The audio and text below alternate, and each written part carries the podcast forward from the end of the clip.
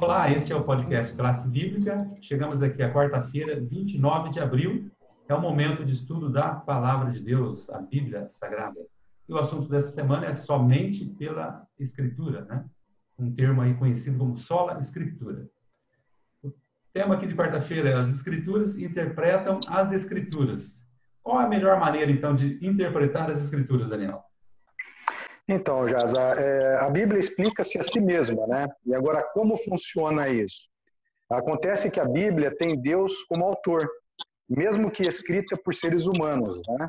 Então, eles foram inspirados por Deus. É, então, Deus, é, que não se engana nem erra, é, tratou de deixar informações num lugar que explicam textos em outros lugares, né? E, e é uma situação que nós devemos entender bem. E Deus mesmo providenciou isso humanos é, pesquisássemos nela a verdade, né? E entendêssemos essa verdade. E está tudo bem claro ali. É, também Deus providenciou essa maneira de interpretar a Bíblia para que os seres humanos, né, nós seres humanos, não dependessem de outras fontes a não ser a própria Bíblia. Né? Então, por exemplo, é, sobre isso, ele deixou uma excelente dica é, em Isaías, que eu vou até passar essa, essa passagem para vocês, que diz assim: porque é mandamento sobre mandamento, mandamento sobre mandamento, regra sobre regra e regra sobre regra. Regra um pouco aqui, um pouco ali. Né? Isso aqui, esse texto está lá em Isaías 28, 10. E foi sensatamente que os reformadores disseram: só a Escritura, né? ou seja, somente pela Bíblia. E então, portanto, para entendermos a Bíblia, não dependemos de mais nada a não ser a própria Bíblia. É, mas aí entra um ponto importante, né, que nós devemos nos atentar. É, podemos nos valer de outros escritos que sejam confiáveis para complementar o estudo da Bíblia. Né? É, então, nós devemos é, verificar né, a literatura, é, desde que o livro, né, a literatura seja confiável, a gente pode apoiar aí para entender melhor a Bíblia dentro dessa ideia né, da Bíblia se auto-interpretando, talvez a gente pudesse considerar um pouco a questão dos contextos, né, Cláudia? O que você tem a dizer? Com certeza. É, uma coisa interessante é Martinho Lutero ele citou uma frase que diz assim: ó, a Escritura é sua própria luz. É, quando é mencionado aí sobre o contexto bíblico, é, não quer dizer que você vai pegar um amontoado de passagens, ler e tentar montar um quebra-cabeça. Não é isso é, como foi mencionado aí de Isaías, né, que o, o Daniel mencionou antes, é um pouco aqui, um pouco ali. Então, você vai pegar a beleza das escrituras é que elas mesmas se interpretam. Então, você pega um determinado tema, como, por exemplo, é, imortalidade da alma. Eu vou ver vários textos relacionados àquele tema para montar um conjunto. E um texto vai esclarecer o outro. Eu não posso isolar um texto fora é, de repente, por exemplo, sobre a imortalidade da alma, sobre, vou dar um exemplo aqui, uma parábola de, de, do rico e Lázaro, né? E aí você trabalha só em cima dela, porque você vai ter discrepância com as outras passagens que vão, é, vão contra aquele texto ali, falando sobre a mortalidade da alma. Uma coisa que me chamou a atenção na, na, nessa parte de quarta-feira do estudo, do nosso guia de estudo, foi a, o próprio exemplo de Jesus. Jesus, no caminho para Emaús, ele encontra dois de seus discípulos, né, dois discípulos, né? E ele começa a explicar, eles não o reconheceram naquele momento, e ele começa a explicar para eles a respeito né, dele em toda a Escritura. Então, Jesus ele faz um apanhado geral de todo o Antigo Testamento, textos e textos, montou ali né, um, corpo de, de estudos para apontar para o seu, pro seu nascimento, para sua morte, para que os discípulos entendessem naquele momento. Então, a Bíblia, ela se auto-explica. Existe aqui uma, uma, na página 61 do nosso guia de estudos, que diz assim, ó, a Bíblia se auto-explica. Textos devem ser comparados com textos. O estudante deve aprender a ver a palavra como um todo e também a relação entre as suas partes. Deve obter conhecimento de seu grandioso tema central, do propósito original de Deus em relação a este mundo, da origem do grande conflito e da obra da redenção. Então, a gente tem que cuidadosamente estudar a palavra de Deus dessa forma, como Deus designou.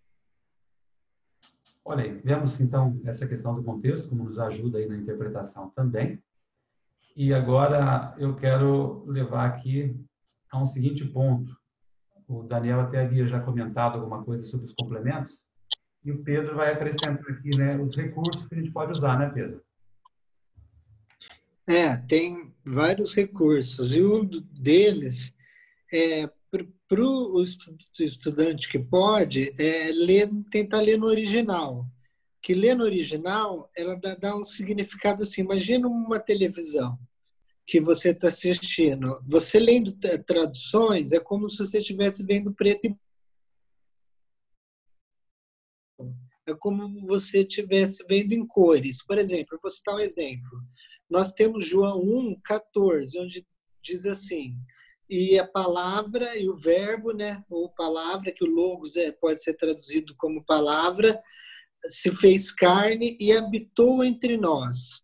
E a palavra habitou, se nós pegarmos no original em grego, ela é o verbo sheknou, entre nós ele está ecoando um outro texto, como foi falado assim, um texto ajuda o outro, que é Êxodo 35, 8, que é e me farão santuário para que eu possa habitar no meio deles. Esse habitar em hebraico é Shekinah.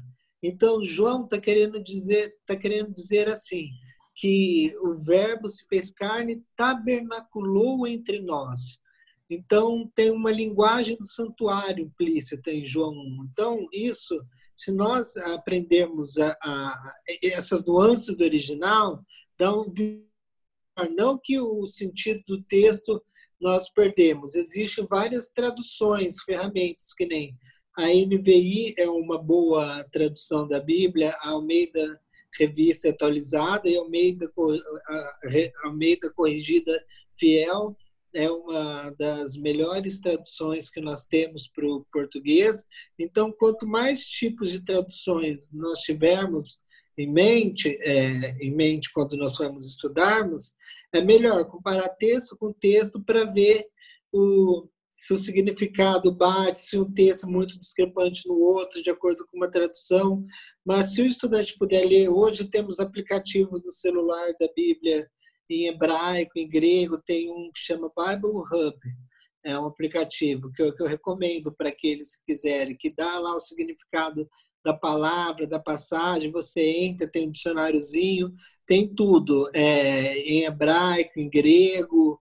Aí você aprende. É, assim, dá, dá, dá para aprender sozinho. Tem vários cursos também na, no YouTube, inclusive, de que eu conheço mais de grego por exemplo, da TV Mackenzie. Tem um curso de grego do Novo Testamento lá, que é muito bom, se a pessoa quiser fazer, mas isso não tira o significado de estudo em português, que também nós temos boas traduções em português. Mas uma das ferramentas é poder estudar no original, para nós vermos em cores, assim, como se fosse uma TV. Não fica só no preto e branco. Em cores, às vezes, fica, fica mais bonita a beleza do texto, a poeticidade do texto. Olha aí, é, ó, dicas boas aí, né? Bom, estamos aí no final do nosso estudo aqui de quarta-feira. Hoje nós vimos que a Bíblia é sua própria intérprete, uma parte ajudando a interpretar a outra.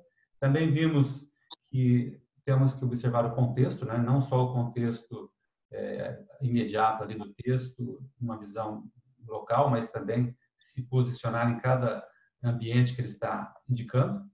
E a gente viu aqui várias dicas do Pedro aí para nos ajudar aí a entender melhor o texto bíblico. Então, até amanhã, quando vamos continuar aqui os nossos estudos.